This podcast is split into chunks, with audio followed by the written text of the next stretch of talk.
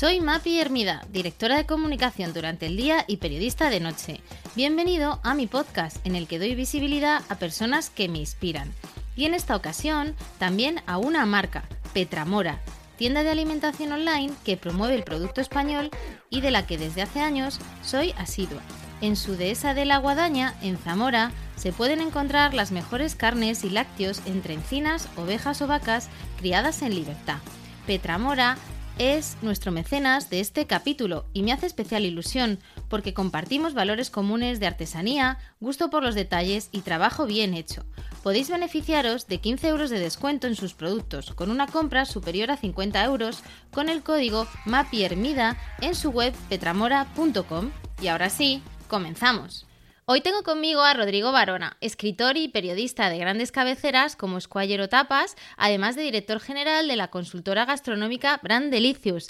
Buenos días, Rodrigo, ¿qué tal? Pues muy bien, encantado de poder estar aquí contigo. Tenía muchísimas ganas de charlar contigo. Como sabes, mi podcast siempre empieza por alguna recomendación gastronómica. Como este podcast va entero de gastronomía, eso casi lo dejamos para el final porque es siempre lo que la gente espera, las, recomendaciones.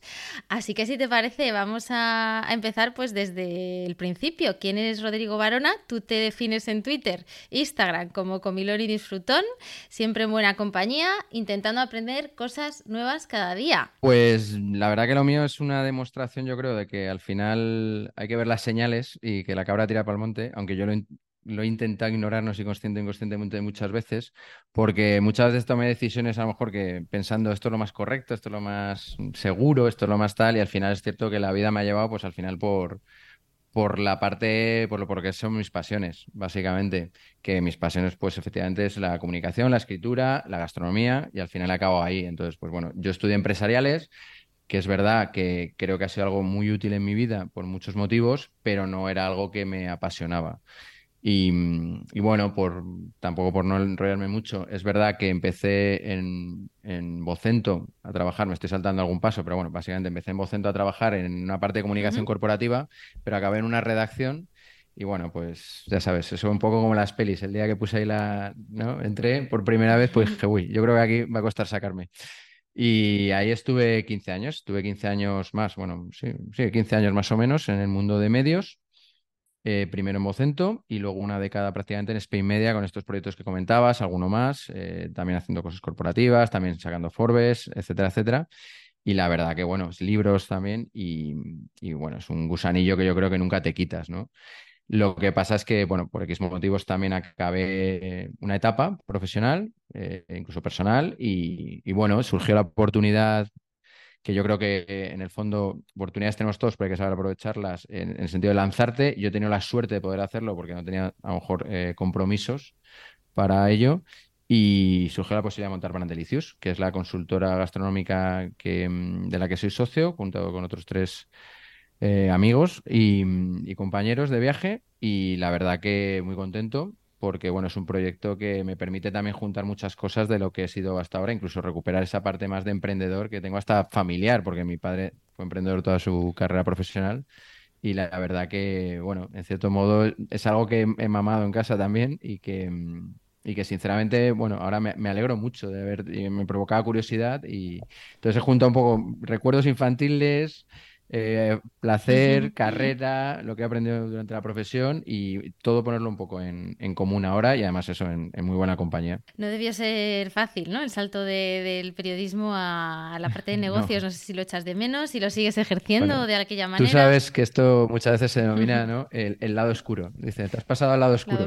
y entonces, bueno, eh, lo entiendo, pero por otro lado también es, en realidad da un poco de pena, ¿no? Decir, oye, el lado oscuro tampoco tiene por qué ser. Evidentemente es, verdad que había veces que no, no se ha hecho de la mejor manera, pero se tiene que profesionalizar y yo creo que... Y luego sobre todo que hay muchas cosas que contar y, no sé, sinceramente no se estaba haciendo a veces todo lo bien que yo creo que se podía hacer. No digo que nosotros lo hagamos perfecto ni mucho menos, pero bueno, sí que hay un camino por ahí que hay que ir profesionalizando el sector, etcétera, etcétera.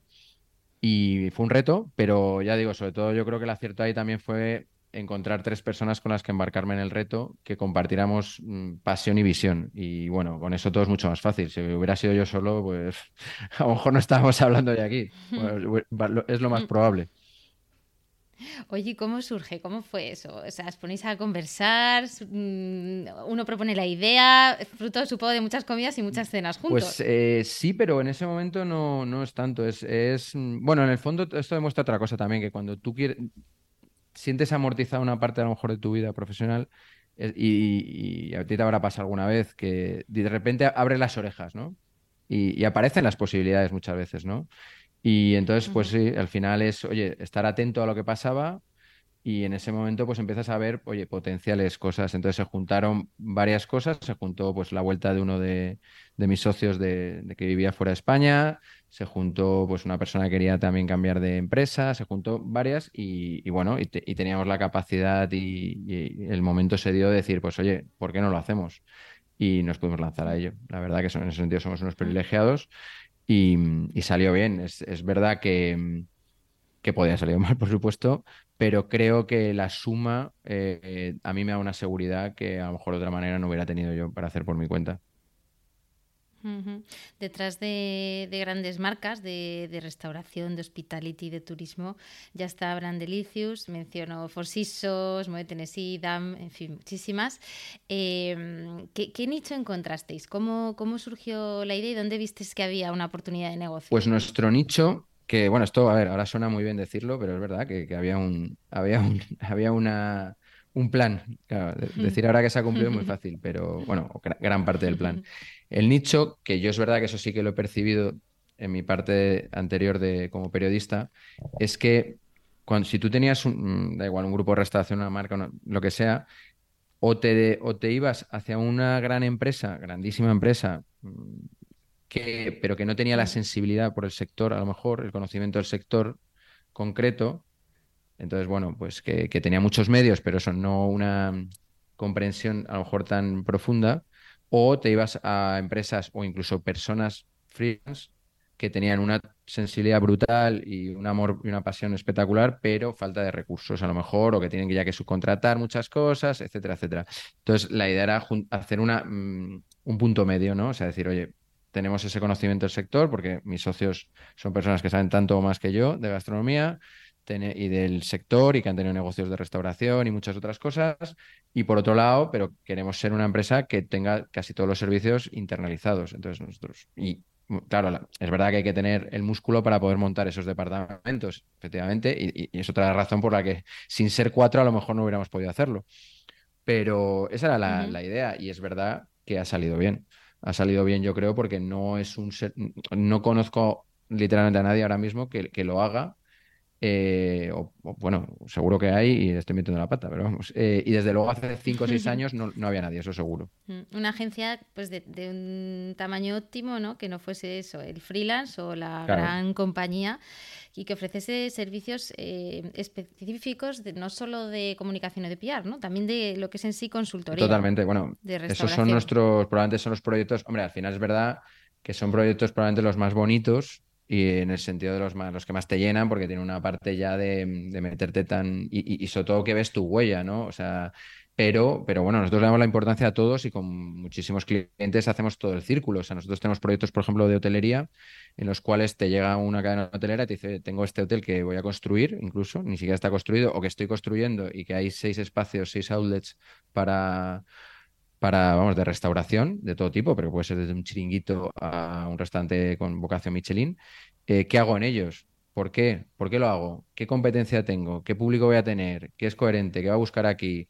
Eh, todo. Y acabamos haciendo el branding, acabamos haciendo todo, acabamos comunicándolo. Mm, bueno, entonces es un, es un viaje completo que la verdad que es muy enriquecedor y como ese, pues tenemos ese tipo de proyectos que por supuesto con esto no estamos haciendo de menos otros servicios que damos que, que además muchas veces de hecho, yo, vamos, en plan confesión, incluso a veces echo de menos tener algún proyecto más pequeñito, porque también es verdad que los proyectos pequeños te llenan mucho. Te, da muchísima satisfacción porque ahí sí que, claro, el, roce es, es total. con el propio dueño, ¿no? con el cliente. Pero, pero bueno, hay que, no se puede abarcar todo y, y, al final, pues hombre, si quieres tener una empresa profesionalizada con buenos profesionales, pagarles bien, etcétera, etcétera, pues, pues tienes que elegir, ¿no? Y, bueno, al final, oye, pues también, también y hay que tener, hay que tener esos clientes y porque, primero porque también nos ayudan a crecer profesionalmente Y bueno, ya los otros restaurantes y otros proyectos, pues ya vamos como aficionados, que seguimos siéndolo. en este mundo en el que cruzas la esquina y de repente tienes un restaurante nuevo, ¿qué, aciertos ves? O sea, desde tu perspectiva, eh, ¿cuáles son las teclas que tienes que tocar si quieres montar un proyecto de hostelería? Bueno, aquí la cuestión, bueno, lo primero que esto lo decimos siempre a los a, la gente que nos llega con esta pregunta, que es muy habitual, incluso ya amigos, porque ya todo el mundo hasta invierte en restauración, es que seas sincero contigo mismo y realista, porque también te encuentras a mucha gente que, claro, que te dice, es que me gusta, yo qué sé, la de Grupo LAR, me gusta ir a Fanático, a Echevarri, a, yo qué sé, a 20.000 sitios y dices, bueno, ¿tú, qué quieres hacer? No, yo todo. O sea, bueno, pues empezamos mal, ¿no? Eh, ¿Y con quién? ¿Y qué dedicación le vas a poder poner? ¿Y cuáles son tus expectativas? ¿Y a cuánto tiempo? Porque esto no es una bodega, no, evidentemente no son resultados a 10 años vista, que esto pasó mucho en su momento, la gente le daba por invertir en bodegas y luego se extrañaba de que tardaba mucho tiempo en tener un vino que le gustara y en, ver resultados, evidentemente. Pero no dejan de ser proyectos que también que, requieren constancia, requieren, oye, o puede ser un inversor puro y duro y ya está, y invertir en un grupo, que esto también es un modelo que hemos visto mucho, especialmente en Madrid.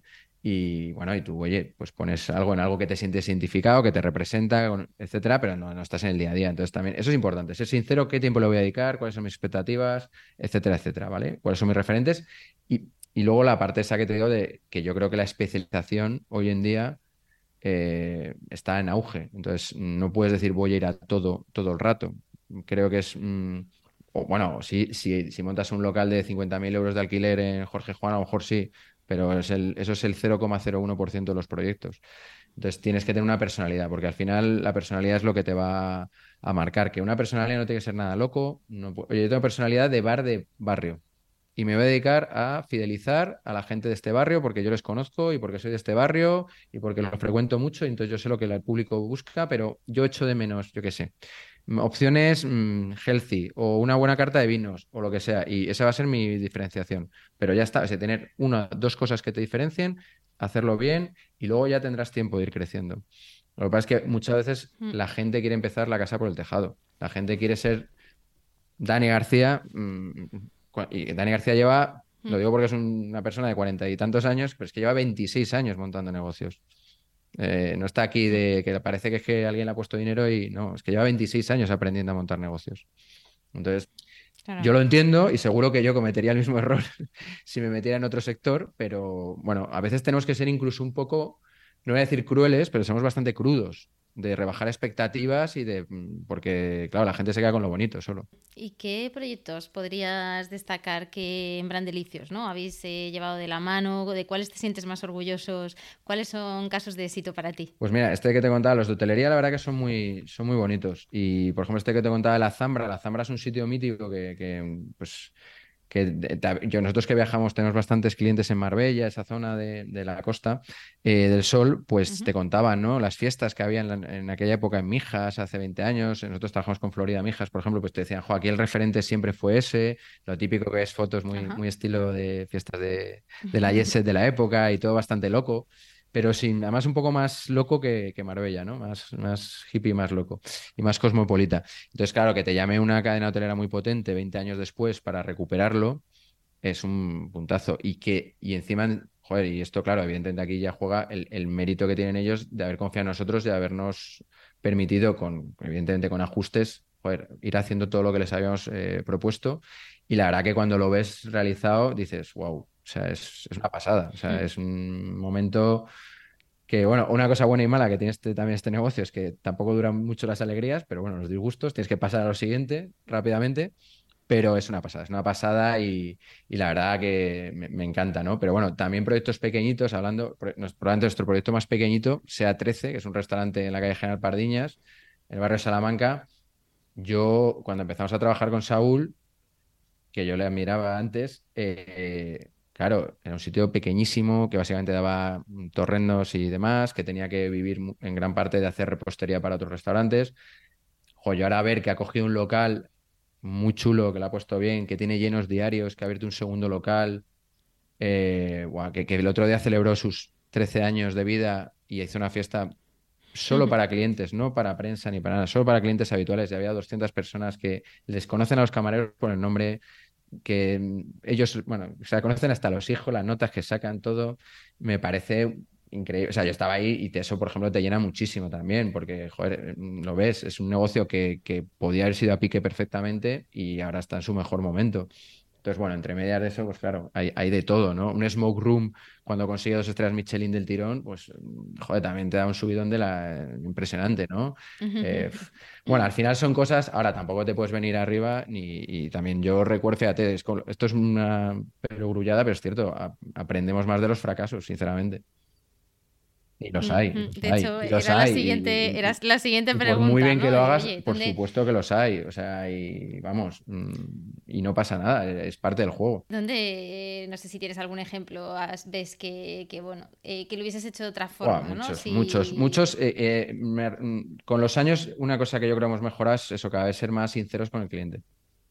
Cada vez ser más sinceros y más directos y, al final es que somos una consultora, es que nuestra opinión, vale, no tenemos ni muchísimo menos la certeza, pero nos pagan para que opinemos y para que opinemos y seamos crudos, directos y realistas. Y, yo creo que es lo que, lo que más hemos aprendido y lo que más seguro. Entonces hay muchas cosas que ahora digo, joder, yo en su momento esto lo, mm. lo pude haber, no, no siempre evidentemente, pero lo pude haber visto venir y no, no me atreví, no pensé, no quise. Ya decirlo y es una pena. Y, en eso sí que me arrepiento y, bueno, ya está. hay que ir aprendiendo también de estas cosas.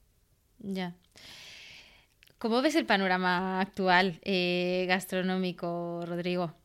Pues la verdad que muy movido, muy movido y un poquito, no sé, no, no, no sé qué palabra usar. Eh, bueno, interesante, vamos a decir, por no decir una con, con, connotación peyorativa. es verdad que estamos en un momento complicado, complicado, bueno, evidentemente el sector no es ajeno a, ni muchísimo menos, todo lo contrario. Es uno de los sectores en los que la confianza del consumidor se nota más y todo, bueno, eh, no sé, es que no pueden pasar más cosas, ¿no? O sea, pandemias, guerras, elecciones, eh, ya no sé cuál es la siguiente fiesta que nos espera. Entonces, eh, bueno, la parte buena, pese a todo, el sector está ahí. No digo ya las inversiones, no digo etcétera, están ahí. La parte mala, eh, todavía no creo que nos hayamos recuperado, digamos, del todo y ya está viniendo otras cosas. Entonces, bueno, hay una incertidumbre, hay una, una mezcla de diferentes tendencias que no sé si todas van a conseguir sobrevivir, sinceramente. Y no sé si todo lo que nos habían, entre comillas, o nos habíamos autoengañado que iba a pasar, va a pasar.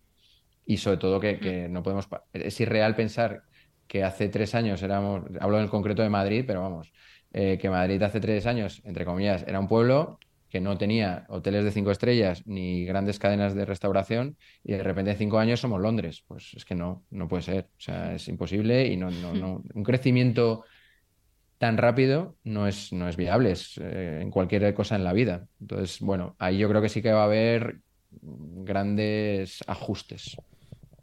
Sí. Sí, hombre, mm. porque además las también estas cadenas cuando llegan, eh, primero eh, agitan el mercado, por ejemplo, el mercado laboral, que es, uno, probablemente el gran reto ahora mismo del sector.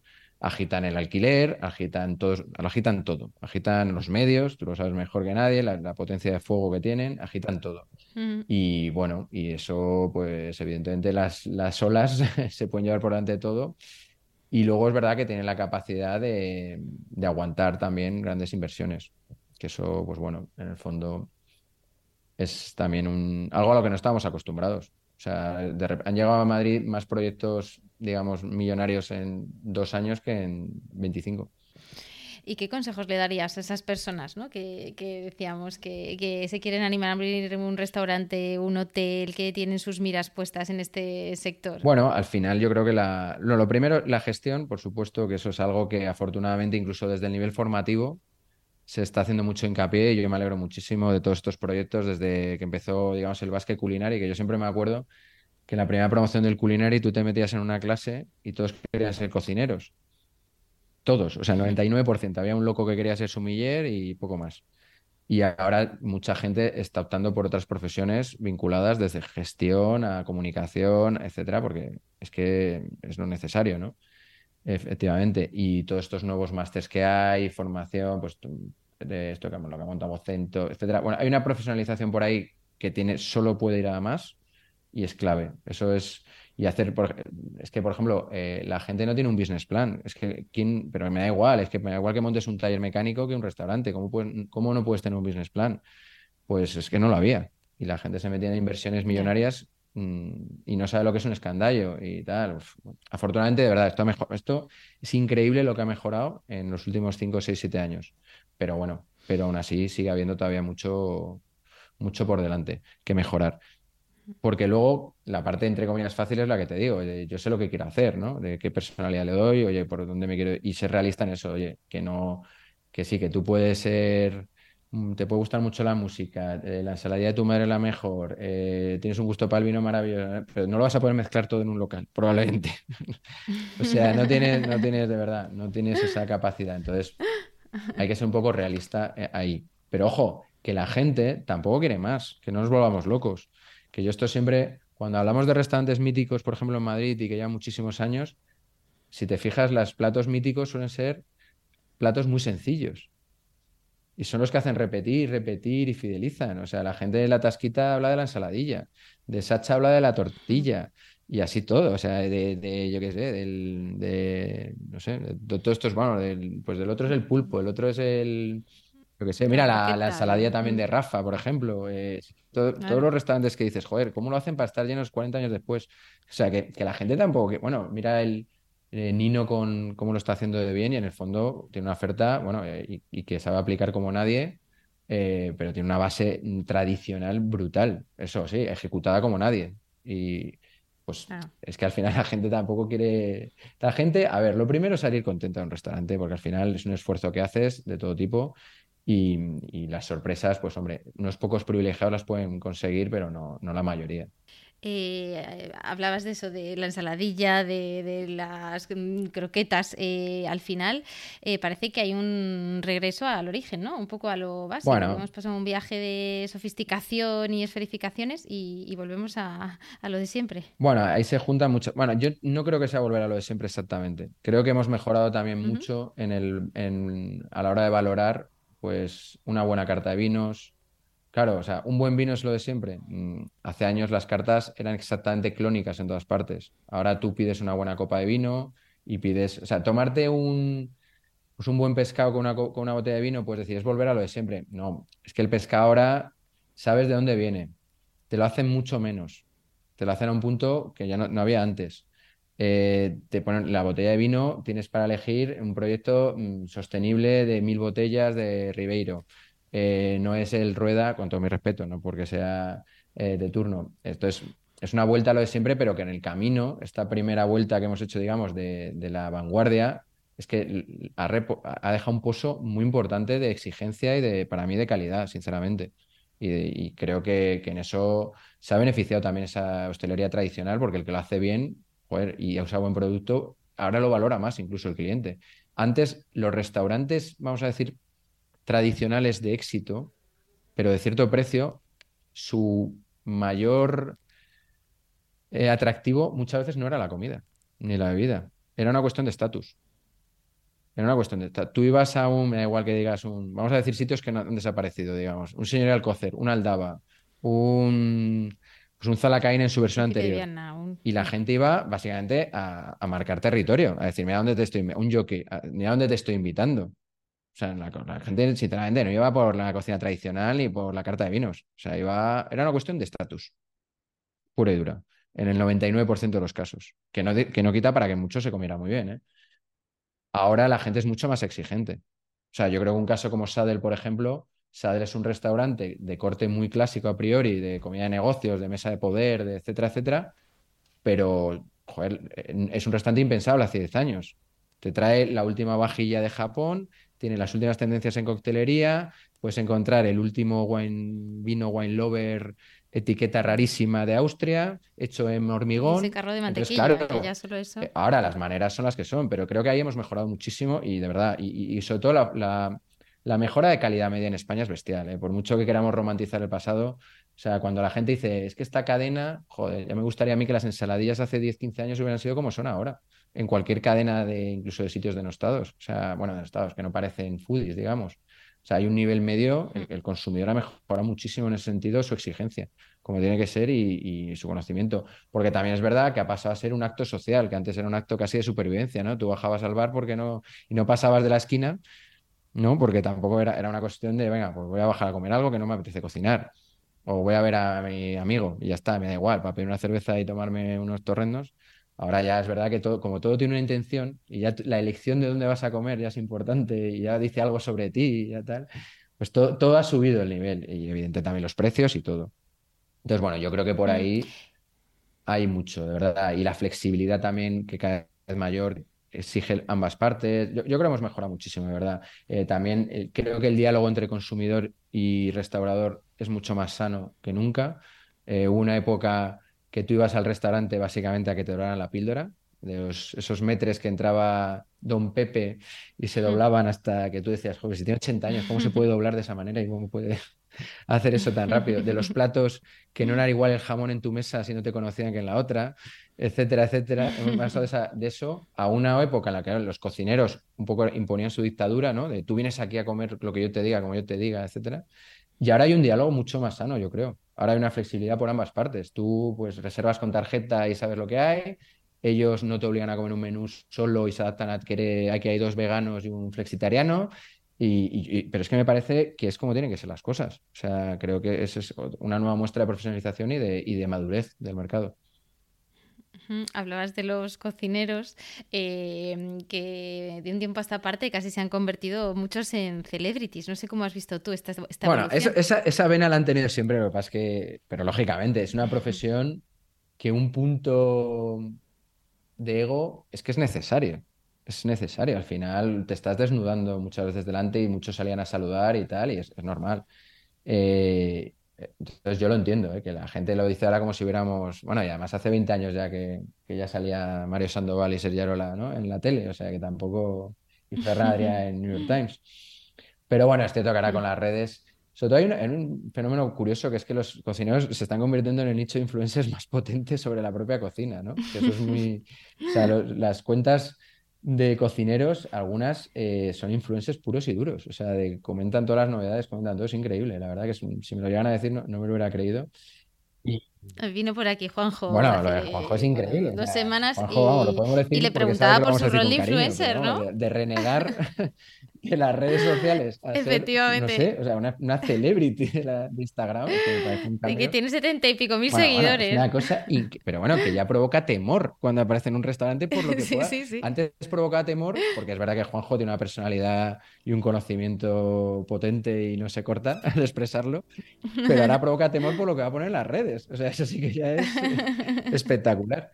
Pero sí, sí, es un gran. Pero bueno, como él, muchísimo. O sea, yo conozco a mucha gente que su principal fuente es donde van los cocineros, que por otro lado me parece, bueno, es que es verdad, me parece muy interesante y me parece, bueno, se, está completando mm. un poco el círculo. Y yo creo que también eso tiene un punto de entender también al consumidor que está muy bien. ¿eh?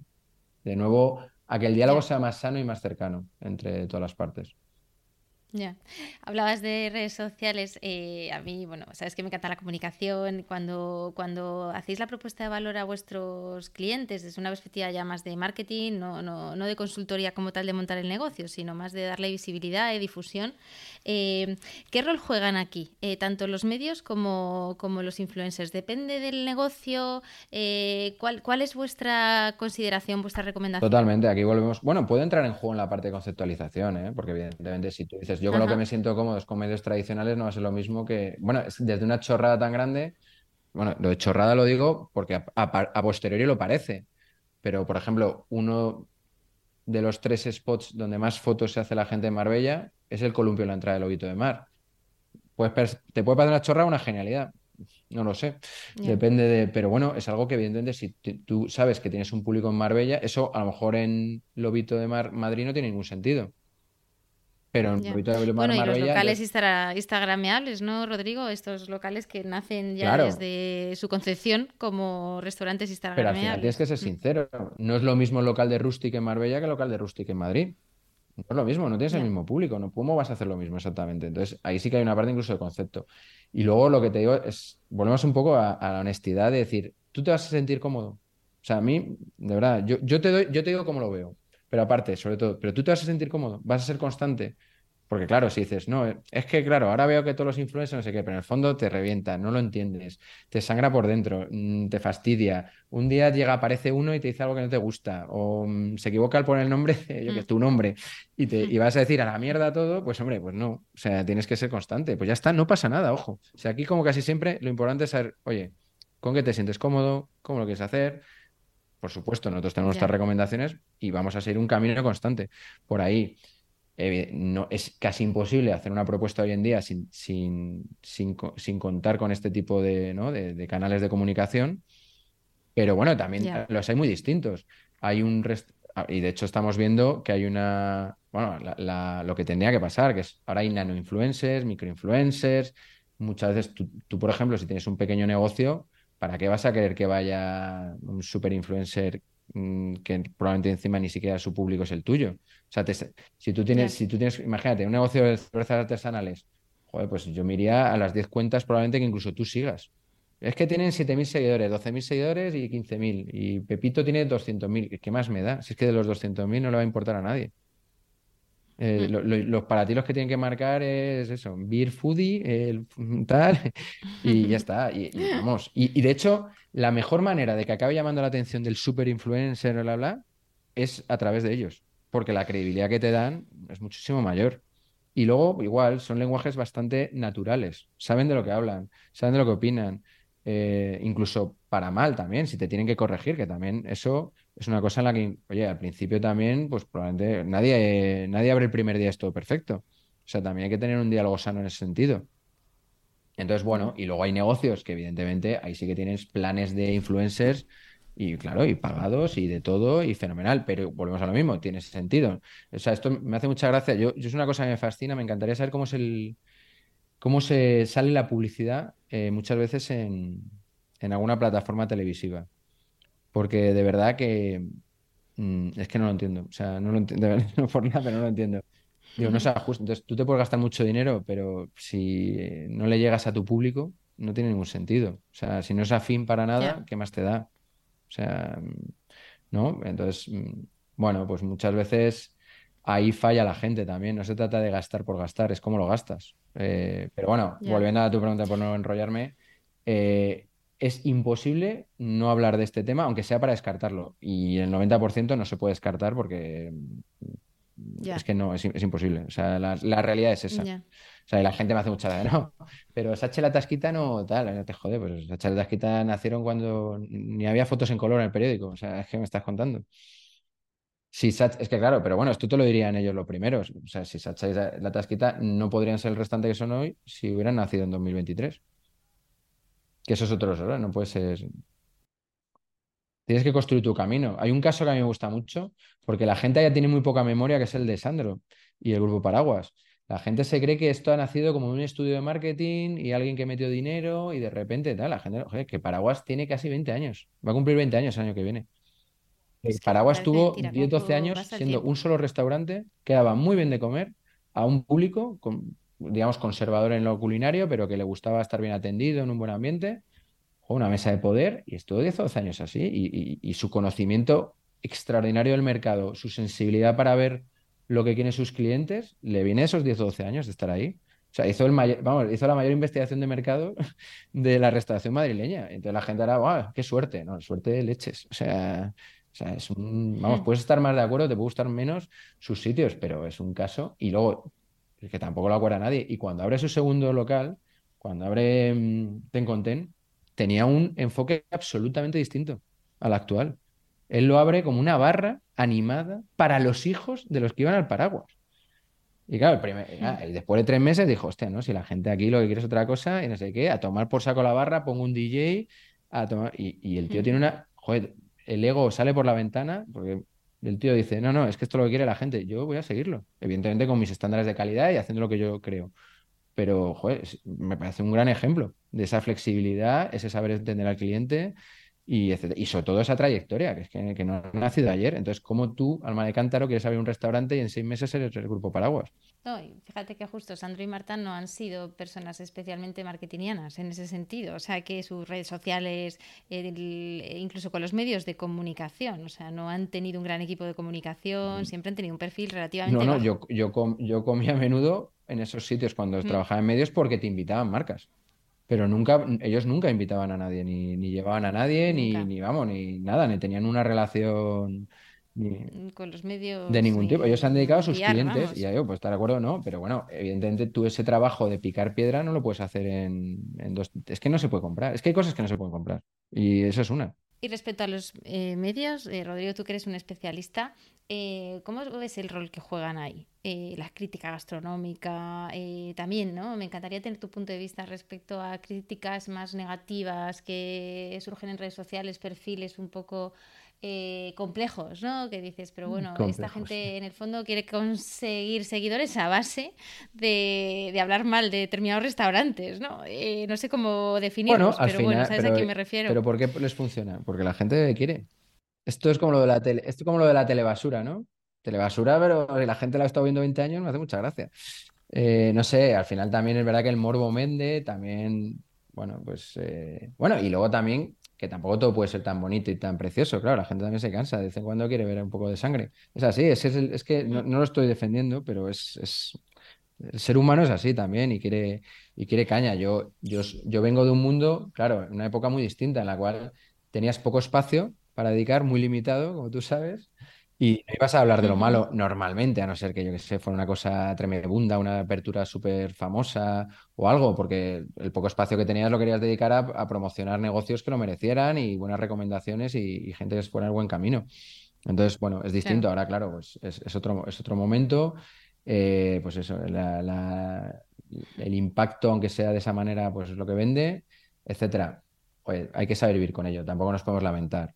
Eh, ya está. No lo vamos a cambiar, es que no lo vamos a cambiar. Hay que asumirlo, ver cómo se lidia con ello y, ya está. Y a veces se vuelve en contra también. Y es un camino también que en el fondo tiene muy poco recorrido para la gente que lo hace. O sea, esto se acaba. Y habéis seguro, ¿no? Muchos chefs que, vienen y, os dicen, oye, eh, mira, eh, tú que eres mi agencia de comunicación, ¿no? Y hablan mal de mí, ¿qué hago? ¿Cómo lo puedo quitar? ¿Qué les no, nos ha pasado muchas veces. Bueno, pero volvemos, volvemos a la sinceridad. Oye, ¿quieres que venga Pepito? Pepita, Vale, perfecto, yo te lo gestiono. Pero sabes que Pepito y Pepita, yo te cuento cuáles son sus reglas, porque nos conocemos. Si tú las aceptas, las aceptas. O sea, no. Evidentemente hay una serie de disgustos, evidentemente, ¿eh? Pero, pero son las reglas. También. O sea, pero de todas formas muy gracioso. Hay gente que incluso se cree que luego hay cosas de estas como que están ya pactadas. O sea, hasta poner mal un restaurante, que también me parece buenísimo. Pero, y, no, y al revés, dices, bueno, sí, sí, pues si supieras la que me ha caído. Pero, pero bueno, que, eh, eh, hay que saber, ser sincero y decir, oye, quiero jugar a esto. Oye, si no quieres jugar, no pasa nada. O sea, no pasa nada, de verdad. Está totalmente. Y la crítica, que también está muy de moda decir, no existe la crítica, que es verdad, que está muy tocada, pero es que no hay nada que lo haya sustituido. Y yo sí que digo una cosa. La tendencia la sigue marcando la crítica. Eso es así. No tendrán la difusión de otra gente, pero sí que marcan el tono. Y esto, pero bueno, que insisto, que tampoco es inventar nada, esto pasa. La gente, Crítica, hablas de un capel de un maribona, sí, sí, pero bueno, de, la crítica de... Por salirnos y por no decir nombres, esto en... Me dice, no, es que hay blogs literarios que tienen millones de visitas, o cuentas de Instagram, o lo que toque. Vale, pero al final la lista de Babelia o de, Blanco, eh, de quien sea, eh, marca totalmente. Tú, alguien que tiene esa cuenta, joder, cuando sale esa lista y ve libros que no ha leído, vamos, va corriendo a pillarlos. Y cuando opina sobre ellos, está sesgada por lo que cuentan ahí, porque siguen teniendo esa credibilidad, esa autoridad.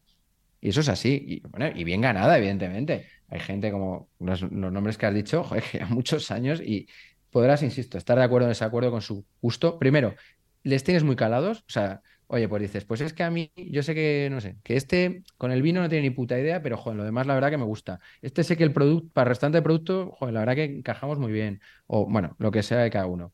Y ya sabes un gusto que tienen y una, joder, una seriedad y una constancia, que es que estar 30 años opinando de restaurantes al final deja un rastro.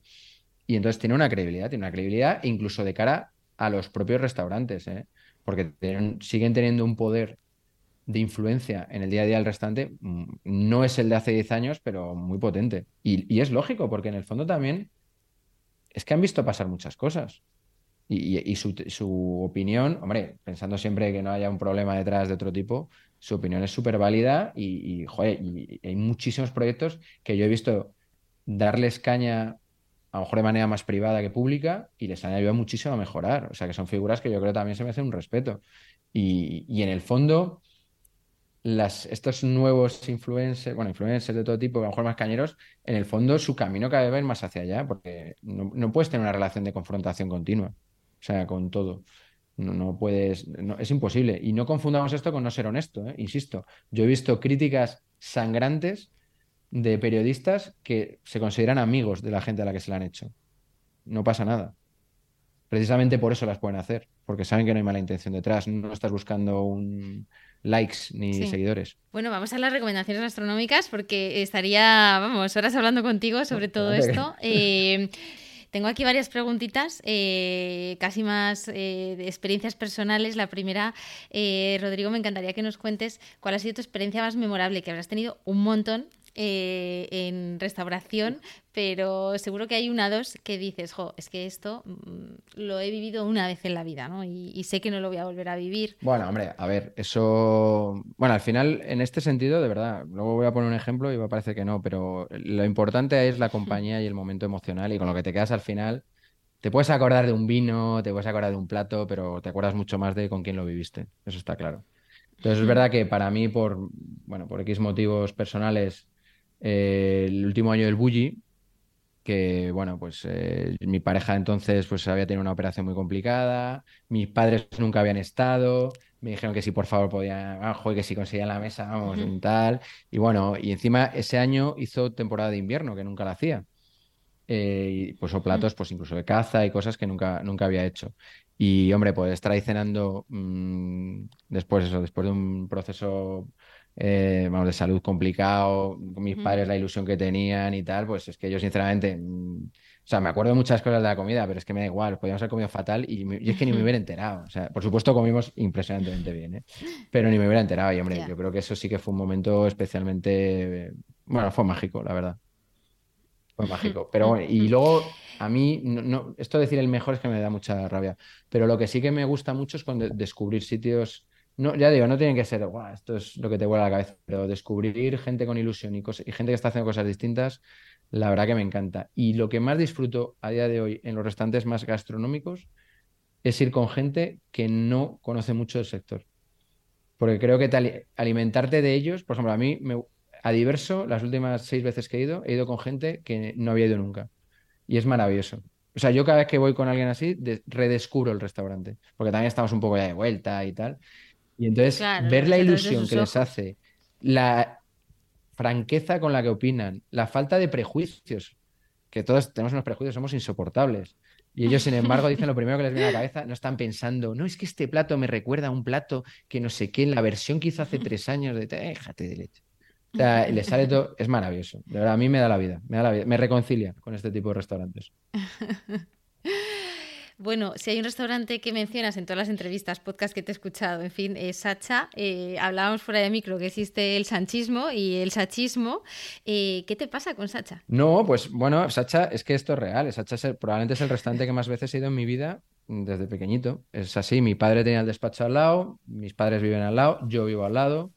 Eh, no, no, estoy diciendo que sea el bar del barrio para mí, pero, pero bueno, está muy vinculado a nivel emocional. Yo he crecido culinariamente allí. Yo he aprendido en Sacha una barbaridad. Sacha ha sido paciente conmigo millones de veces. Me he llevado a colegas, me he llevado a, bueno, he cerrado negocios. He, mm, he tenido, bueno, por supuesto, celebrar cumpleaños, aniversarios, de todo.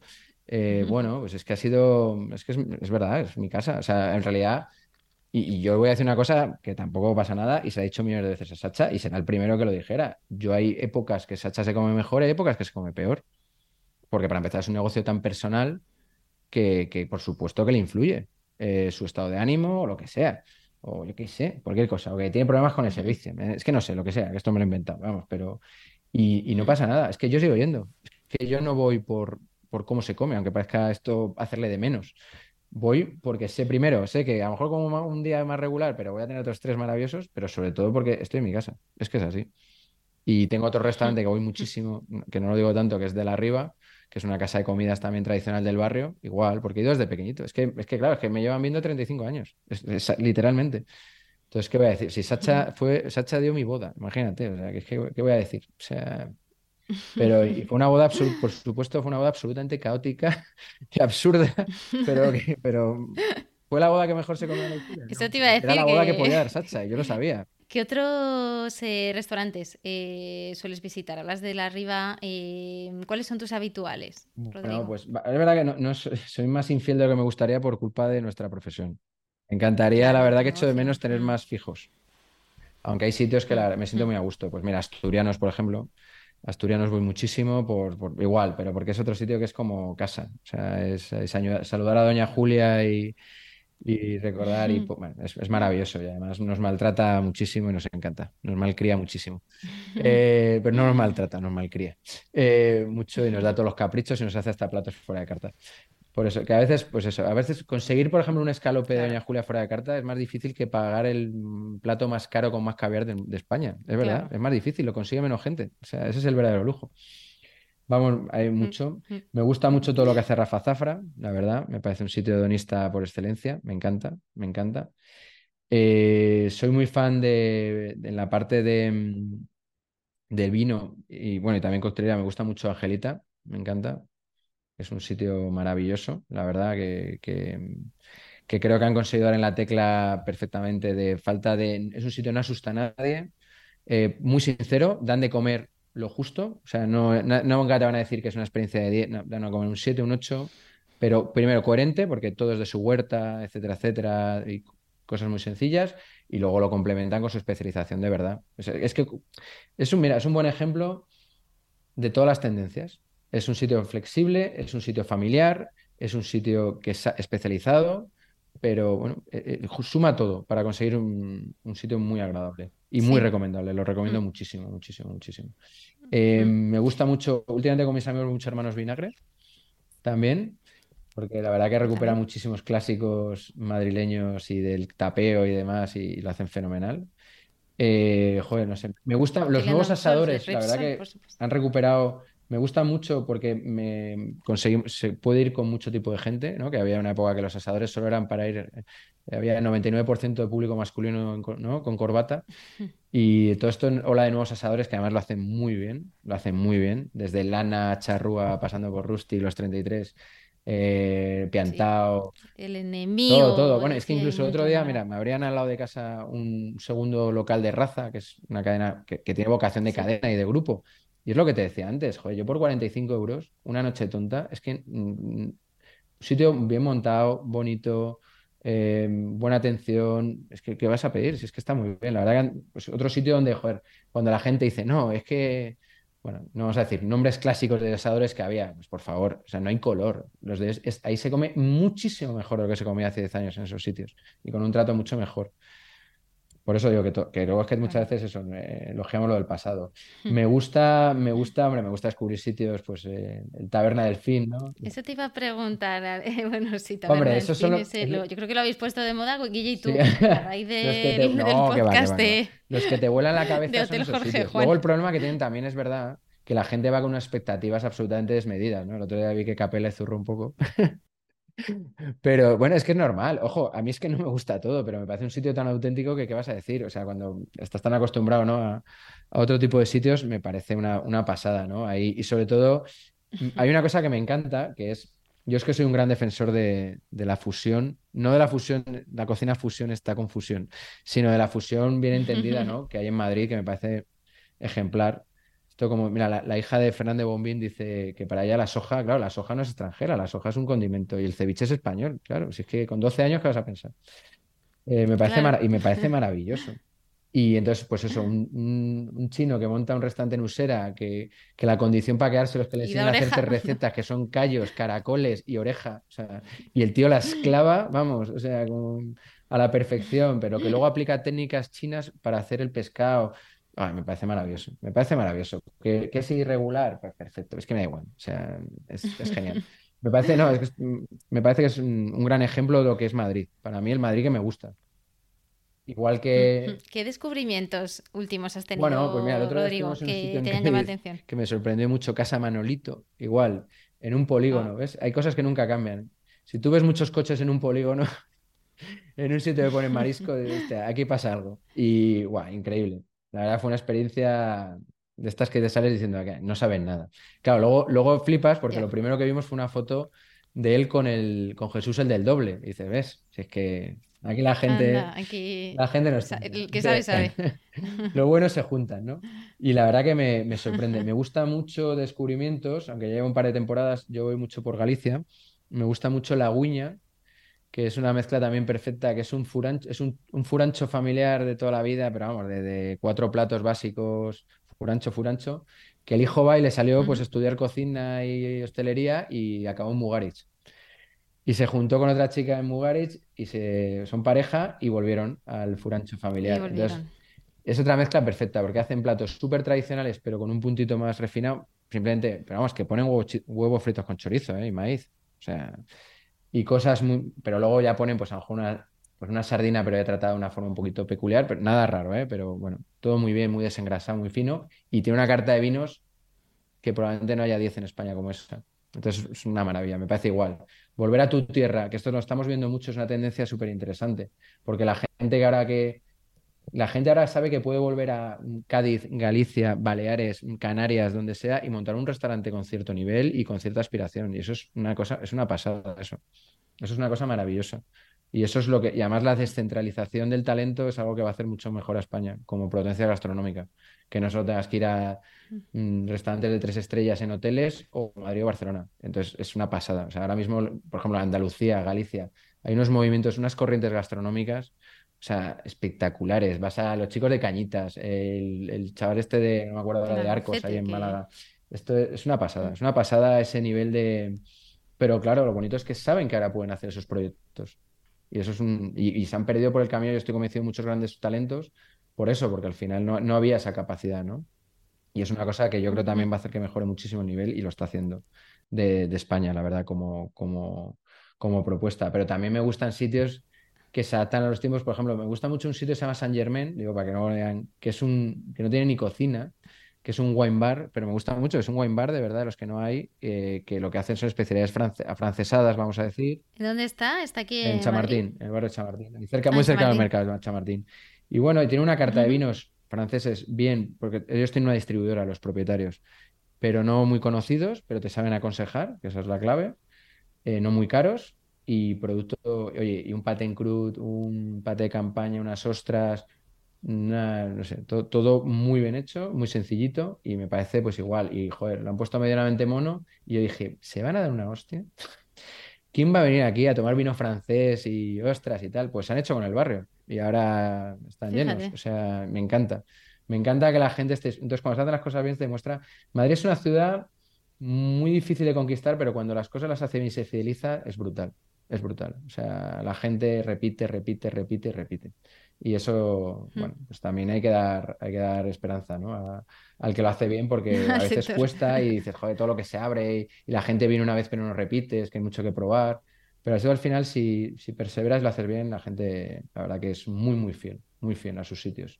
A todos nos gusta tener sitios. ¿Y, y, qué estás esperando? ¿Qué, ¿Qué, sitios? ¿Te queda alguno por descubrir que tengas en lista o que vaya a abrir? Eh, ¿Cuáles son tus, tus eh, restaurantes pendientes? Joder, la verdad que te voy a por o sea, pendientes, pendientes, hostias, eh.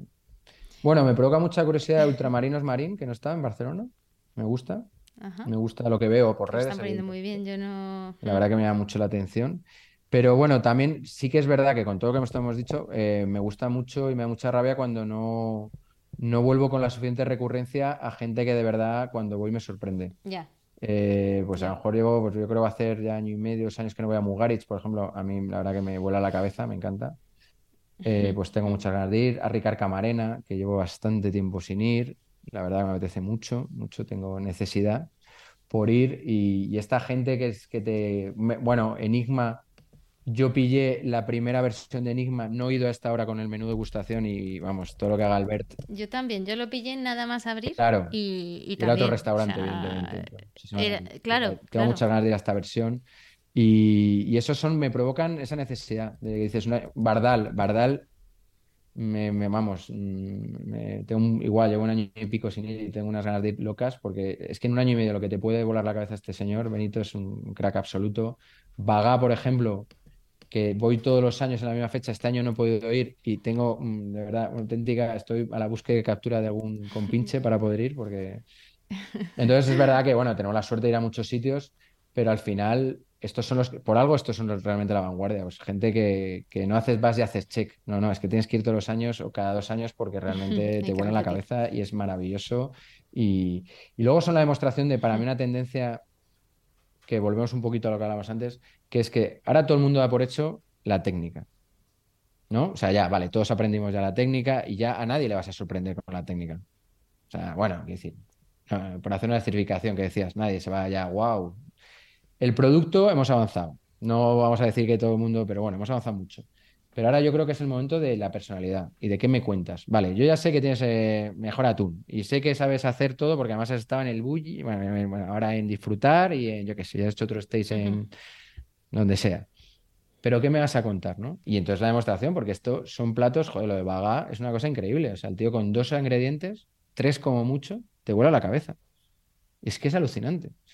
Entonces, al final es un tío que dices, podría hacerte fuegos artificiales, podría comprar mm, Kobe y enterrarlo en Wagyu, en caviar. Eh, pero no, no, es que el tío ha elegido el camino de decir, oye, mm, y son los que al final Con tres mesas no, que no, tiene ahí. y eh, igual, y bueno, y, y luego Dani Carnero, por ejemplo, Dani Carnero es otro continuo con una personalidad arrolladora que tampoco puedes pasar más de un año sin ir a verle, porque igual, es que te, te- te- te- te sales de ahí como, wow, ¿qué ha pasado? O sea, es, es alucinante. Y son gente, en todos los casos, que ha sabido aunar con una formación detrás brutal. Eh, pero luego no han dicho, no, no, voy a poner, o sea, ahora me voy a lo sencillo y pongo producto. No, no, o sea, tienen un mensaje detrás bestial.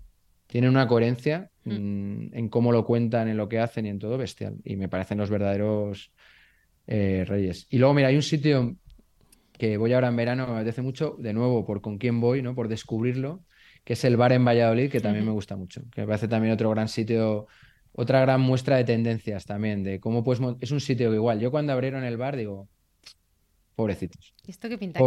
Pobrecitos. Van a durar dos telediarios. Y también yo vengo muy marcado porque soy de Burgos y ahí vamos, como saques la cabeza, eh, ahí todavía nos queda mucho por mejorar. Y mm, en lo, en lo, digo, en lo que es montar nuevos proyectos. Y, y aquí, joder, una coctelería de vanguardia, eh, copas salto, una sensibilidad brutal por el producto. Y lo han hecho tan bien, tan bien, eh, a todos los niveles, han encontrado el tono perfecto, eh, saben, mm, te puedes gastar 40 o 200, te puedes beber un Ribera del Duero o un vino francés de tal, y es que te van a tratar igual de bien, te vas a sentir igual de cómodo, vas a sentir que es tu sitio, que eres la estrella de la noche, es maravilloso, de verdad, un sitio espectacular. Oye, por cerrar, eh, Rodrigo, no podemos dejar de hablar de- de- del vino. Eres un auténtico enófilo. Eh, ¿alguna recomendación eh, que nos Uy, dejes también en este O sea, capítulo? ¿ves? Aquí, joder, si la comida ya me da Un par de ellas, un par de la comida me da mucha de pudor. El vino, a ver, el vino, es- es- esto es súper obvio y bueno, mira, nuestro querido Santi Rivas me daría collejas con esto. Estuvo por aquí, Ya ¿eh? lo sé, lo sé, que lo ya... Escuché, le escuché. Eh, le escuché. Y yo como editor suyo, a veces ya está- tenía que escucharlo, digo, a ver, a ver quién me va a recordar alguna frase. suya. Los charcos, en los charcos ya se ha Por metido eso, él, o ya, ya, que pero bueno, no, al no final te luego preocupes yo, la que gente se debe decir que yo como que le cosa. escribo alguna vez el discurso, como si a él le pudieras escribir algo, ¿sabes? O sea, como si le pudieras poner aquí cartas al campo, pero bueno. Lo- Los bullet No, no, es que el otro día nos pasó una discurso, vamos. presentación en Aro, que por supuesto tuvo un momento poco polémico y, eh, con, con un miembro de la audiencia y la gente me miraba a mí, yo, ¿qué quieres que haga? O sea, Que yo no tengo la culpa. como si yo tuviera un botón. En fin, bueno, pues eh, es verdad que él me mataría porque él defiende que el vino es bueno o no es bueno, pero yo creo que al final, mira, lo importante es que la gente beba algo que le guste, de verdad, porque es que mm, nuestro consumo de vino es lamentable, entonces lo importante es que empiecen a beber, o sea, y si me gusta algo que yo digo, sinceramente no bebería ni loco, pues me da igual, o sea, mm, lo importante es que me da beber, entonces, mm, cero dogmatismos. Cero, de verdad. Eh, yo lo que sí que creo es que la gente tiene que atreverse a probar cosas nuevas, porque el vino, como todo, tiene un punto de gusto adquirido bestial. Bestial. O sea, yo eso digo a muchos amigos. ¿A ti te gustó la primera vez que probaste una cerveza? No. ¿O un whisky? No. Coño, pues ahora te gastas 100 pavos en una botella de Macallan y tienes 8 cervezas artesanas en casa. Pues lo del vino es igual. O sea, entonces yo entiendo que hay vinos que a la gente no. Yo lo que intento entender es que no es que no les guste ese sabor, es que no están acostumbrados. Y entonces, bueno, y que creo que por curiosidad y por, joder, por, conocimiento y porque mola descubrir cosas nuevas, hay que perseverar un poco. Entonces, a mí me resulta muy difícil recomendar vinos que le cambien la percepción a alguien, ¿no? O sea, no le puedes decir a alguien, prueba este vino natural francés y te va a cambiar tu... No. O sea, si no has probado nunca un vino de ese tipo, no te va a volar la cabeza. No lo vas a entender y probablemente digas, vaya gilipollez. Eso, eso es lo primero, lo digo porque por esto. Dicho esto, dicho esto. Hay proyectos en España maravillosos con los que se puede empezar. Eh, pues vinos que creo muy recomendables, así por decir. Los vinos gallegos en general, a nivel que relación calidad-precio, son maravillosos. Cumplen todas las tendencias que hacen de sentirse orgulloso de, de uva autóctona, mucha fruta, mucho sabor, poco alcohol, poco sulfito, poca intervención. Son maravillosos. Entonces, cualquier cosa de Rodri Méndez, cualquier cosa de José Mateo de Quinta de Muradella, siempre dentro. Pues, y fíjate, incluso me atrevo a recomendar un vino que a mí me encanta, que se llama Ascobas, que es una Pinot Noir de Galicia. Eso es una cosa loquísima. De hecho, no tiene ni denominación de origen ni nada. Digo para que no. Y es una maravilla. Es un vino espectacular que yo lo he puesto a cegas muchísimas veces y aquí ni Dios. Y por irme a otro, otro extremo, en Málaga hace una Pinot Noir también, Cortijo Los Aguilares, que es otra maravilla absoluta. Y entre medias tienes proyectos de estos, vino, vale, vino en Baleares, 4 kilos, es otra bodega. Yo digo bodegas porque, bueno, también cada una de ellas tiene su gama y todo el mundo sabrá si se quiere beber un vino de 10 o de 50. Pero maravilloso. Para conocer la Verdejo de otra manera, Arenas de San Juste es un proyecto precioso. Esmeralda, la, enóloga, lo está haciendo fenomenal y es una maravilla. En Rioja, José Gil, proyecto pequeñito, maravilloso de unos chavales jóvenes y, muy respetuosos. Están haciendo una Rioja reconocible, pero de otra manera. Está muy, muy bien. No hay, que romper con todo, para ni mucho menos. Eh, y luego, por supuesto, yo es que soy enamorado de los vinos de, Jerez, eh, pero creo que aquí nunca recomendaría un vino de Jerez directamente. Creo que lo suyo es empezar por los vinos blancos de Jerez. Creo que, de hecho, creo que es el gran futuro y la tabla de salvación del marco de Jerez es los vinos blancos. Porque esos vinos son los que te enseñan a beber luego Jerez. Eh, te hacen un paso previo. y si quieres, oye, que si no, no tienes por qué beberlo, ¿eh? no tienes por qué beber a Montilla en tu puta vida si no te apetece. Pero esos vinos te hacen mucho más fácil entenderlo y apreciarlo y están buenísimos y a un precio, mm, vamos. Esto, bueno, pongo un ejemplo. Hay un vino que a mí me gusta mucho, se llama Muchada Leclapar. Muchada es un chico de Cádiz, Leclapar, David Leclapar, mítico bodeguero de champán. Joder, es un tío que llega allí y dice, pero ¿cómo puede ser esto?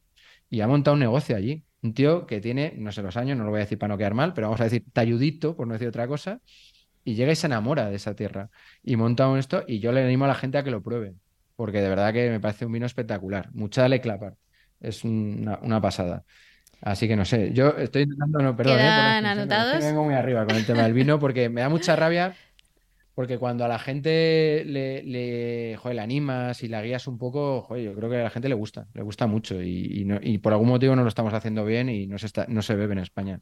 Rodrigo, lo dejamos aquí, eh, nos da para otro podcast. Eh, te vienes en unos meses, está, está claro, nos ha quedado pendiente hablar de tu editorial, de profundizar en temas de tu trayectoria en medios de comunicación, así que no, nos aplazamos a un siguiente encantado, capítulo. ya lo sabes, y además es que esto me da, a mí me da la vidilla, hombre, que también me, me encanta hablar contigo, que luego, mira, no nos vemos mucho menos que antes. Y me encanta. He tenido que entrevistarte para que charlásemos un hay rato. Que montar un, hay que montar un podcast para que hablemos. Manda narices. Sí, sí, desde luego. Efectivamente. Esto, yo os he dicho muchas veces a la gente. sí, sí, tengo que montar una empresa para poder comer contigo. Pero bueno, oye, que también que, es muy bonito y mira, y no todo es comer, también la comunicación me encanta. Me encanta este formatos, me encanta que, joder, que, que, le puedas dar salida a todo lo que, joder, todo el conocimiento y todo lo que tienes y me parece maravilloso y poder charlar de todas estas cosas de esta manera extendida. Si eres una empresa o una marca y quieres ser mecenas de este podcast, tienes toda la información en la sección de contacto de mi web www.lagastronoma.com. Hasta la próxima.